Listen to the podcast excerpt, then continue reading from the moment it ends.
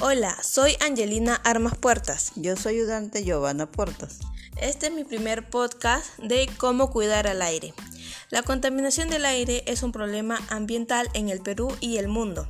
El problema es que muchas personas alrededor de todo el mundo respiran el aire contaminado. Ante este problema surgen algunas causas. Sí, como uso ineficiente de la energía en las casas, los sectores de la agricultura, el transporte y las centrales eléctricas. ¿Algunas soluciones ante este problema? Sí, podemos utilizar bicicletas en vez de autos, plantar más plantas, usar bolsas ecológicas y reutilizar las cosas que no nos sirven y darles un uso mejor.